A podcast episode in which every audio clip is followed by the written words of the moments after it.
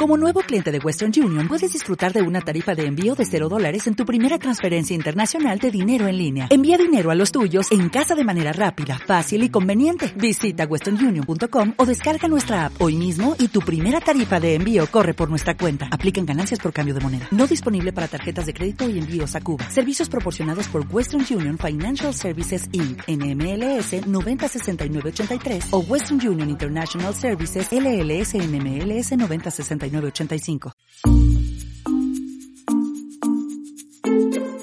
Hola, ¿qué tal? Me llamo Felipe Galán y esto es Se habla español.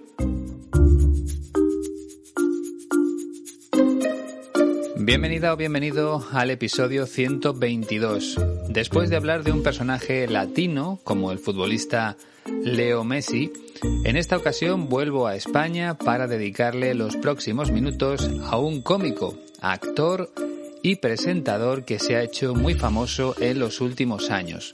Su nombre es Berto Romero y como siempre he seleccionado un fragmento de entrevista para que aprendas algo más de español escuchando su voz.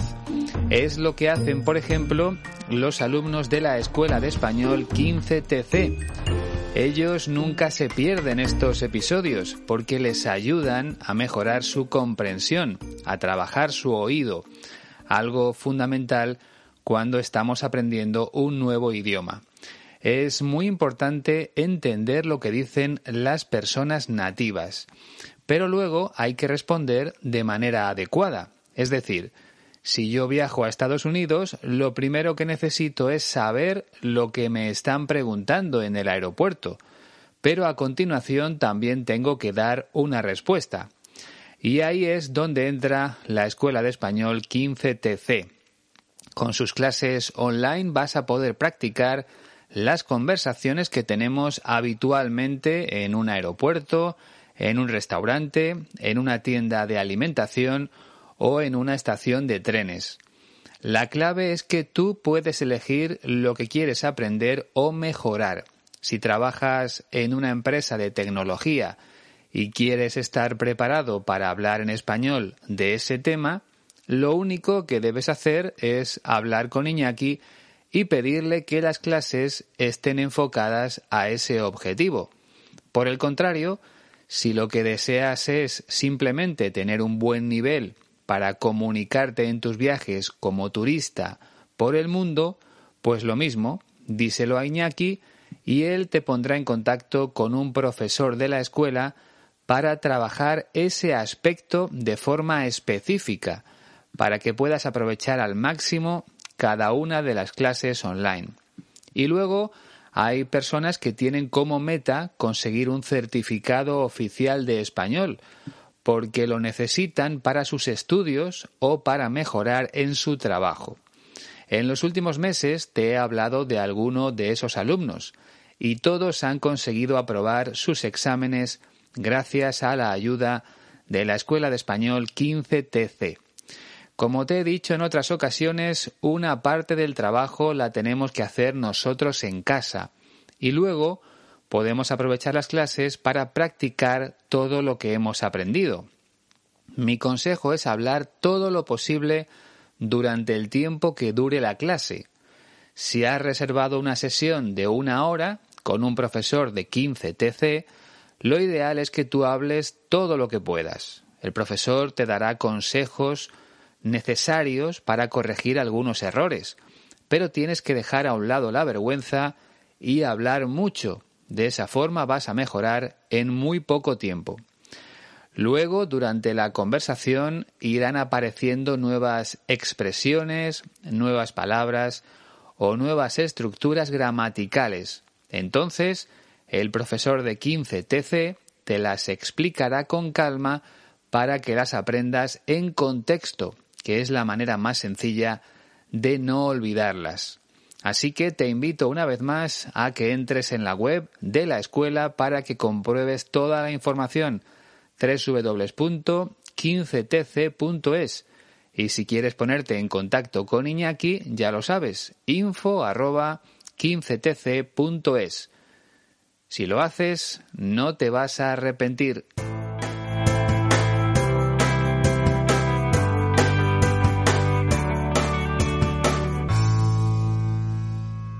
Antes de que se me olvide, una oyente de San Francisco me ha pedido algo muy interesante. Se llama Sofía y quiere ponerse en contacto con otras personas que estén aprendiendo español en su ciudad. Como te decía, ella vive en San Francisco, California, en Estados Unidos.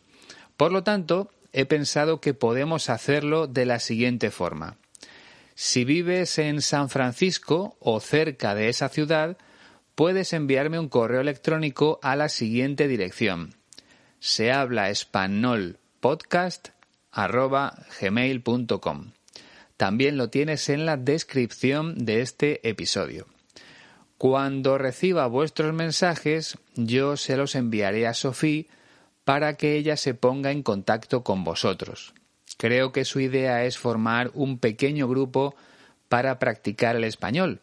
Y la verdad es que me parece algo maravilloso. Ojalá ese proyecto sea una realidad muy pronto. Si saliera adelante, me encantaría viajar a San Francisco para conocer a todas las personas del grupo. Pero lo primero es formarlo. Así que, si vives en esa zona y te apetece participar, envíame un correo electrónico, por favor. Lo voy a poner también en la página de Facebook para que pueda verlo mucha gente. Ojalá sea un éxito. Por otro lado, me ha escrito un oyente de Marruecos que se llama Abadi te voy a leer su mensaje. Gracias a sus cursos he aprendido muchas palabras. Me gusta el idioma español desde mi juventud, porque estuve durante un mes con una familia española trabajando en un campo de girasoles durante los años 60 en Jerez de la Frontera, en Andalucía. He aprendido muchas cosas y ahora continúo aprendiendo la lengua porque me gusta viajar y visitar muchos países latinoamericanos y España también. Tengo 76 años y soy marroquí. Pues muchas gracias por tu correo electrónico, Abadi. Ojalá puedas seguir mejorando gracias a mi trabajo. Y sobre todo espero que puedas visitar muchos países en el futuro, cuando la pandemia del coronavirus haya pasado definitivamente. Y antes de pasar al protagonista de hoy, recuerda que si te apetece enviarme un donativo puedes hacerlo a través de PayPal. Tienes el enlace directo en la descripción de todos los episodios.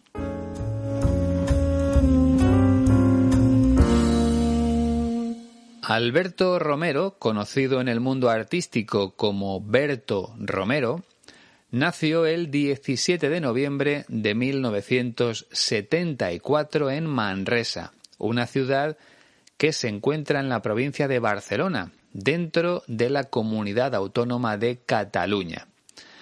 Dentro de muy poco va a cumplir 46 años. Aunque nació en Manresa, su infancia la pasó en un pueblo que está muy cerca de esa ciudad. El pueblo se llama Cardona, y creo que no llega a los 5.000 habitantes. Como vas a poder escuchar en la entrevista, desde muy joven empezó a interesarse por el mundo del espectáculo y de la comunicación. De hecho, formó un grupo de música junto a unos amigos de su pueblo e incluso puso en marcha un programa de radio en la emisora de Cardona. Ese gusto por el mundo artístico le llevó a crear un grupo de teatro con el que actuó en distintos lugares de Cataluña. Y también empezó a trabajar en programas de radio centrados en el humor, en hacer reír a los oyentes. Al principio lo hacía para entretenerse, porque le gustaba mucho, pero poco a poco empezó a recibir llamadas de emisoras de radio más importantes y su hobby se convirtió en un trabajo. Poco después le llegó la oportunidad de aparecer en programas de televisión de Cataluña. Incluso tuvo un programa propio en la televisión pública de esa comunidad autónoma. Y de ahí dio el salto a la televisión nacional de la mano de Andreu Buenafuente, al que también dediqué un episodio hace ya algunos meses. Berto Romero y Andreu Buenafuente son buenos amigos y llevan muchos años trabajando juntos en televisión y en otros proyectos, como espectáculos en teatros de toda España, por ejemplo. Una de las especialidades de Berto es el monólogo, ya sabes, ese momento en el que un cómico cuenta una historia graciosa durante cinco o diez minutos hay algunos programas dedicados en exclusiva a los monólogos. Aquí en España había uno que se llamaba el Club de la Comedia. Bueno, además de trabajar junto a Buena Fuente durante los últimos años, Berto Romero también ha participado en películas. ¿Recuerdas ocho apellidos vascos? Pues luego hicieron otra parecida, ocho apellidos catalanes y en esta última trabajó como actor Berto Romero. Si te digo la verdad, a mí no me gustó mucho la película. Es mejor ocho apellidos vascos, aunque no creo que sea fácil entenderla sin subtítulos. Bueno, antes de escuchar la entrevista, debo decirte que Berto Romero también es el protagonista de una serie de televisión que se llama Mira lo que has hecho la historia habla de una pareja cuya vida cambia por completo cuando tienen hijos. Como ves, Berto es un cómico todoterreno. Puede hacer casi cualquier cosa. Radio, televisión, cine, incluso ha escrito algún libro. La entrevista que vamos a escuchar pertenece a un canal de YouTube que se llama El sentido de la birra. Creo que ya te lo expliqué en otro episodio, pero birra es una palabra informal para referirse a la cerveza, y el nombre del canal es un juego de palabras. En vez de decir el sentido de la vida, cambian la última palabra, el sentido de la birra. Bien, en la entrevista, Berto Romero explica cómo empezó todo, cómo descubrió que hacía reír a la gente y cómo fue evolucionando hasta ganarse la vida de esa forma. Escucha con atención. Yo simplemente supongo que, pues como todos los cómicos, que hay un momento en, la escuela que te das cuenta que no eres el guapo ni eres el fuerte y seguramente no vas a ser ninguna de las dos cosas. Entonces buscas una, una salida. Y yo me di cuenta que se me daba bien lo de ser gracioso. Y luego en, mi pueblo, en Cardona, había eh, siempre ha habido mucha, mucha movida cultural. Y mm, entonces nosotros formamos una banda de música. Hacíamos eh, rock sinfónico y tal, y entonces eh, mi primo y yo eh, nos lo pasábamos mejor presentando las canciones y metiendo chistes ahí que, luego tocando.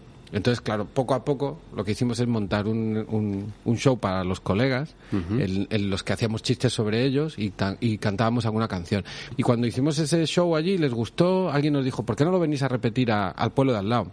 Y entonces dijimos, vale, pero ya no podemos hablar de nuestros amigos, pues lo hablamos como de gente.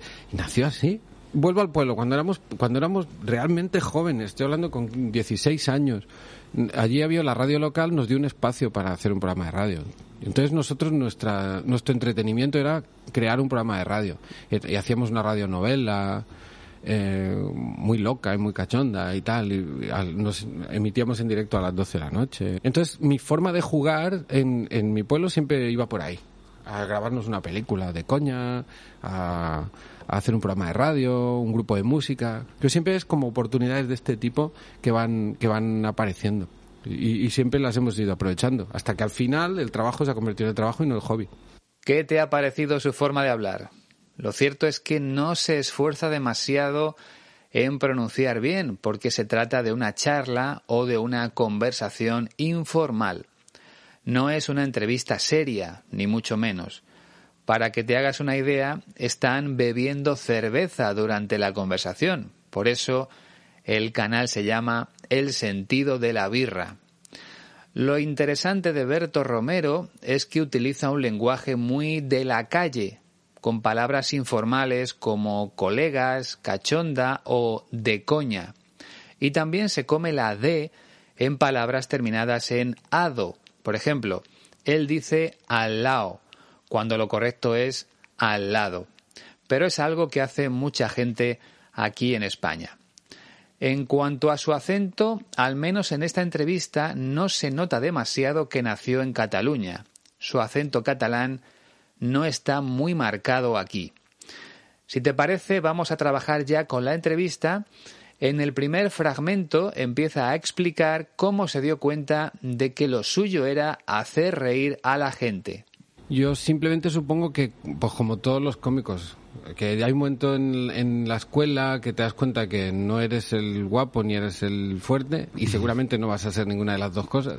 Yo simplemente supongo que pues como todos los cómicos, que hay un momento en la escuela que te das cuenta de que no eres el guapo ni eres el fuerte y seguramente no vas a ser ninguna de las dos cosas.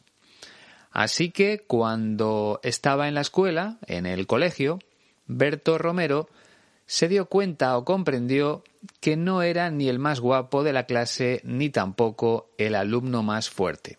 Ya sabes que normalmente los estudiantes más populares suelen ser los guapos y los fuertes, los que tienen los músculos más desarrollados, pues bien, Berto Romero no era ninguna de las dos cosas, ni guapo ni fuerte. Y también tenía claro que eso no iba a cambiar en el futuro, que con el paso de los años no llegaría a ser más guapo ni tampoco más fuerte. Imagino que no le interesaba mucho ir al gimnasio, porque a él le gustaban otras cosas. Entonces, como no era ni guapo ni fuerte, tenía que hacer algo para llamar la atención, y es lo que cuenta en el segundo fragmento. Entonces buscas una, una salida. Y yo me di cuenta que se me daba bien lo de ser gracioso. Entonces buscas una salida. Y yo me di cuenta que se me daba bien lo de ser gracioso. Te recuerdo una vez más que la expresión darse cuenta va seguida de la preposición de, aunque Berto Romero no lo hace. Él se come la preposición, como tantos y tantos españoles. Lo correcto sería decir y yo me di cuenta de que se me daba bien lo de ser gracioso. Por lo tanto, Berto no era ni guapo ni fuerte, pero sí era gracioso. Sabía cómo hacer reír a sus compañeros de clase. Podemos decir que ese era su don, su característica más importante. Él dice que tuvo que buscar una salida para llamar la atención. Se refiere a buscar una alternativa. No era guapo ni fuerte, pero su salida, su forma de destacar, fue ser gracioso. Y la verdad es que las personas que hacen reír a los demás también tienen mucho éxito. A todos nos gusta tener al lado a alguien que nos haga pasar un buen rato. En el tercer fragmento desvela uno de los primeros proyectos que puso en marcha en su pueblo, en el lugar donde pasó su infancia y su juventud. Y luego en, mi pueblo, en Cardona, había, eh, siempre ha habido mucha, mucha movida cultural. Y mm, entonces nosotros formamos una banda de música.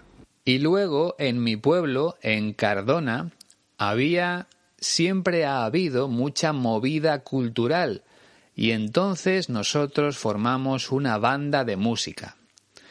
Como bien sabes, una banda de música es lo mismo que un grupo de música, un conjunto de personas que interpretan canciones. Uno toca la guitarra, otro la batería, otro los teclados y por supuesto tiene que haber alguien que ponga la voz, que sea el cantante o la cantante. En este caso, como ves, el masculino y el femenino coinciden. Aprovecho para recordar también que en español los instrumentos musicales se tocan. En inglés utilizan el verbo to play, pero nosotros decimos tocar la guitarra o tocar el piano, por ejemplo. Bien, vamos a la primera parte de la frase. Berto Romero dice que en su pueblo, que se llama Cardona, había mucha movida cultural. Aquí tengo que explicarte algunas cosas, porque la palabra movida tiene varios significados. En primer lugar, una niña muy movida es una niña que se mueve mucho, que no para, que no deja tranquilos a sus padres. Esa definición es fácil, ¿no? Si una niña es movida, significa que se mueve mucho, que no es tranquila. Luego está la expresión tener una movida. En este caso, una movida es una situación problemática, como una discusión o una pelea. Por ejemplo, ¿te has enterado de la movida que tuvieron ayer Pedro y María? Eso quiere decir que Pedro y María discutieron, que se pelearon, que tuvieron un problema serio entre ellos. Eso es tener una movida. Y por último, cuando hablamos de temas culturales o artísticos, una movida es un ambiente muy animado en ese tema concreto. Si en el pueblo de Berto Romero había mucha movida cultural, quiere decir que en Cardona mucha gente participaba en asuntos culturales, en temas relacionados con la cultura, con la música, con el teatro, con esas cosas. En el cuarto fragmento habla un poco más de lo que hacían en su grupo de música. Hacíamos eh, rock sinfónico y tal, y entonces eh, mi primo y yo eh, nos lo pasábamos mejor presentando las canciones y metiendo chistes ahí que, que luego tocando. Hacíamos rock sinfónico y tal. Y entonces mi primo y yo nos lo pasábamos mejor presentando las canciones y metiendo chistes ahí que luego tocando. En primer lugar, el estilo de música de su banda era el rock sinfónico. Yo no entiendo mucho de ese tema, así que simplemente diré que el rock sinfónico es un tipo concreto de rock, aunque no sé muy bien lo que es. De cualquier forma, eso no es lo más importante de esta frase. La clave es que Berto Romero y su primo, que también formaba parte del grupo de música, disfrutaban más presentando las canciones que luego tocando o cantando. Como bien sabes, antes de interpretar una canción en un concierto, algunos músicos ofrecen una pequeña explicación de lo que va a escuchar el público. Pues eso es lo que más le gustaba a Berto Romero, hacer esas presentaciones, hablar delante del público, de la gente y además aprovechaba ese momento para meter o introducir chistes, para decir cosas graciosas, porque eso era lo que realmente le gustaba, hacer reír a la gente. En definitiva, podemos decir que esa experiencia le sirvió para tener todavía más claro que su futuro estaba en la comedia. Berto dice que se lo pasaban mejor haciendo las presentaciones. Recuerda que pasarlo bien significa disfrutar. Vamos con el quinto fragmento, donde sigue hablando de su evolución como artista.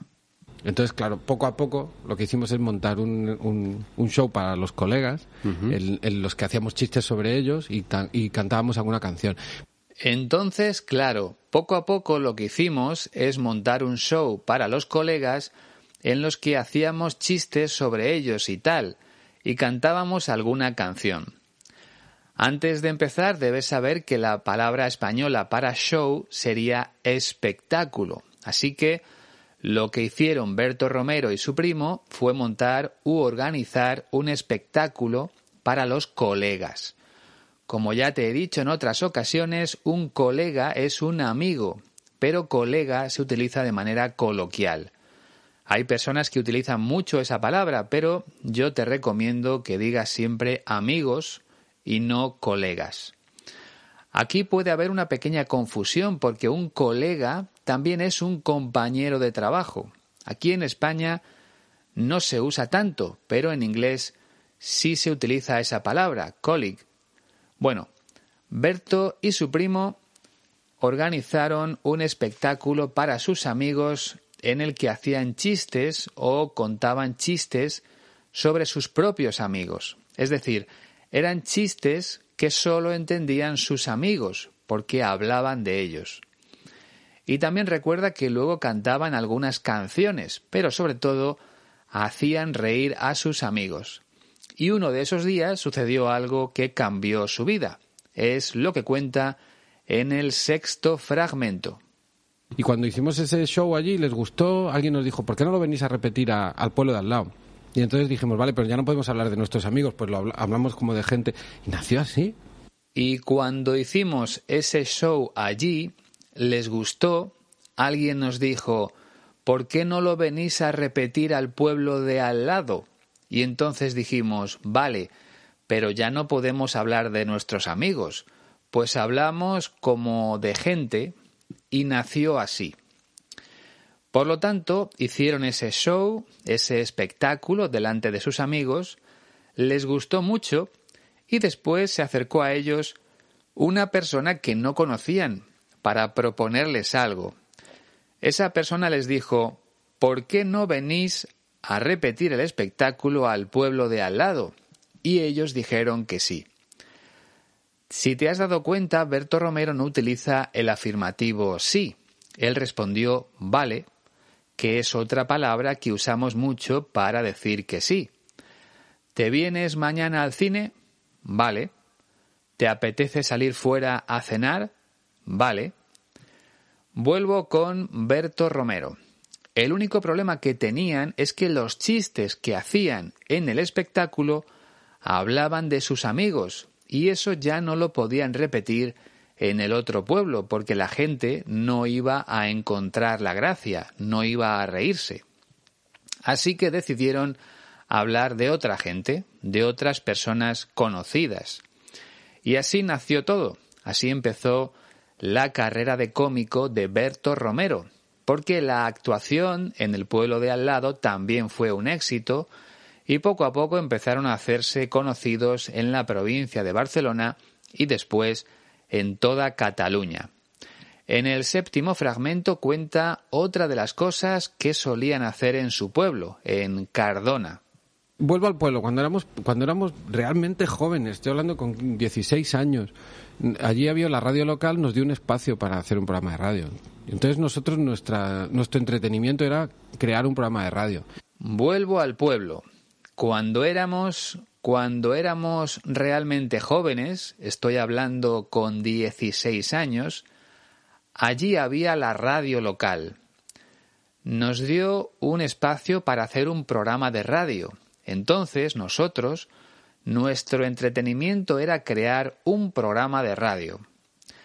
Así que otra de las cosas que hizo Berto Romero cuando era joven fue crear un programa de radio junto a sus amigos del pueblo. Dice que la emisora de radio local les dio un espacio, o sea, una hora o dos horas para que pusieran en marcha un programa. Él tenía 16 años en ese momento, era realmente joven. Ahora los chicos de esa edad no están pensando en hacer ese tipo de cosas porque los móviles y los videojuegos les quitan todo su tiempo. Antes no teníamos nada de eso y creo que éramos mucho más creativos que los jóvenes de hoy en día.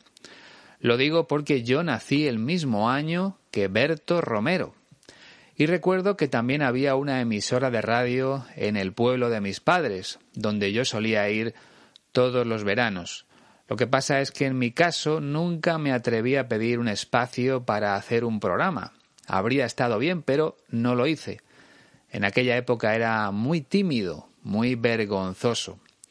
Por lo tanto, el programa de radio era su modo de entretenimiento y en el octavo fragmento explica lo que hacían. Y hacíamos una radionovela eh, muy loca y muy cachonda y tal, nos emitíamos en directo a las 12 de la noche. Y hacíamos una radionovela muy loca y muy cachonda y tal, emitíamos en directo a las 12 de la noche. Una radionovela es un programa de radio en el que se cuenta una historia con varios personajes. Es como una obra de teatro a través de la radio. Y eso es lo que hacían Berto Romero y sus amigos. Y dice que esa radionovela era muy loca y muy cachonda. Algo es cachondo cuando es divertido, gracioso. Aquí hay una gran diferencia dependiendo del verbo que se utilice. si utilizamos el verbo ser, significa eso, divertido, gracioso. Pero si usamos el verbo estar, significa el significado cambia radicalmente. Estar cachondo o estar cachonda quiere decir que tienes ganas de sexo. Es una expresión muy vulgar, pero debes conocerla. Por lo tanto, recuerda, si alguien es cachondo, significa que es muy divertido. Pero si alguien está cachondo, es que tiene ganas de sexo. ¿Entendido? Debes tenerlo claro porque la diferencia es muy importante. Para terminar este fragmento, Berto Romero dice que emitían el programa en directo a las 12 de la noche. Emitir es poner el programa en antena para que la gente lo escuche. Vamos con el noveno fragmento. Entonces, mi forma de jugar en, en mi pueblo siempre iba por ahí. A grabarnos una película de coña, a, hacer un programa de radio, un grupo de música. Entonces, mi forma de jugar en mi pueblo siempre iba por ahí, a grabarnos una película de coña, a hacer un programa de radio, un grupo de música. Aquí explica cómo se entretenía en su pueblo cuando era joven. Berto Romero dice que era su forma de jugar. Para él no era más que un juego. La primera manera de jugar consistía en grabar una película de coña con sus amigos. Algo es de coña cuando es de broma, cuando se hace para divertirse, para pasarlo bien, para reírse. El segundo modo de jugar era hacer un programa de radio y el último formar un grupo de música. De todo ello hemos hablado ya, así que pasamos directamente al décimo y último fragmento. Que siempre es como oportunidades de este tipo que van, que van apareciendo. Y, y, siempre las hemos ido aprovechando, hasta que al final el trabajo se ha convertido en el trabajo y no en el hobby. Pero siempre es como oportunidades de este tipo que van, que van apareciendo. Y siempre las hemos ido aprovechando, hasta que al final el trabajo se ha convertido en trabajo y no en hobby. Aquí reconoce que siempre ha sabido aprovechar las oportunidades para ir creciendo poco a poco a nivel profesional. Esas oportunidades iban apareciendo y él siempre decía que sí. Primero el grupo de música, luego el programa de radio, más tarde las actuaciones en otros pueblos. Todo eso le permitió darse cuenta de lo que realmente le gustaba y al final su hobby su entretenimiento se ha convertido en un trabajo, porque lleva muchos años viviendo de hacer reír a la gente. ¿Te apetece escucharlo otra vez? Pues venga, presta mucha atención, ahora tienes que comprenderlo casi todo, en un 99%. Vamos allá. Yo simplemente supongo que, pues como todos los cómicos, que hay un momento en, en, la escuela que te das cuenta que no eres el guapo ni eres el fuerte y seguramente no vas a ser ninguna de las dos cosas. Entonces buscas una, una salida. Y yo me di cuenta que se me daba bien lo de ser gracioso. Y luego en, en mi pueblo, en Cardona, había eh, siempre ha habido mucha, mucha movida cultural. Y mm, entonces nosotros formamos una banda de música. Hacíamos eh, rock sinfónico y tal, y entonces eh, mi primo y yo eh, nos lo pasábamos mejor me, presentando las canciones y metiendo chistes ahí que, uh -huh. que, luego tocando. Entonces, claro, poco a poco lo que hicimos es montar un, un, un show para los colegas, uh -huh. en, en, los que hacíamos chistes sobre ellos y, y, cantábamos alguna canción. Y cuando hicimos ese show allí, les gustó, alguien nos dijo, ¿por qué no lo venís a repetir a, al pueblo de al lado? Y entonces dijimos, vale, pero ya no podemos hablar de nuestros amigos, pues lo hablamos como de gente. Y nació así vuelvo al pueblo, cuando éramos, cuando éramos realmente jóvenes, estoy hablando con 16 años, allí había la radio local, nos dio un espacio para hacer un programa de radio. Entonces nosotros, nuestra, nuestro entretenimiento era crear un programa de radio. Y, hacíamos una radionovela eh, muy loca y muy cachonda y tal. Nos emitíamos en directo a las 12 de la noche. Entonces mi forma de jugar en, en mi pueblo siempre iba por ahí. A grabarnos una película de coña, a hacer un programa de radio, un grupo de música, que siempre es como oportunidades de este tipo que van, que van apareciendo. Y, siempre las hemos ido aprovechando, hasta que al final el trabajo se ha convertido en trabajo y no en el hobby. A mí me sucedió algo parecido. Cuando era pequeño lo que más me gustaba era el deporte. Por eso decidí estudiar periodismo para contar lo que sucedía en el mundo del deporte. Y ese hobby se convirtió en mi trabajo principal durante muchos años. Ahora sigo trabajando en el mundo del periodismo, pero me dedico sobre todo a la información política y social, no al deporte. En cuanto a este proyecto que estás escuchando, ahora mismo es lo que más ilusión me hace, porque lo creé yo mismo hace más de cinco años y todavía sigue vivo gracias a la Escuela de Español 15TC y a los donativos que voy recibiendo. Al menos es una pequeña ayuda que me sirve para seguir adelante. Con mi nuevo horario de trabajo tengo muy poco tiempo libre, así que cada nuevo episodio supone un gran esfuerzo, pero es algo que no quiero dejar de hacer porque sé que estoy ayudando a mucha gente.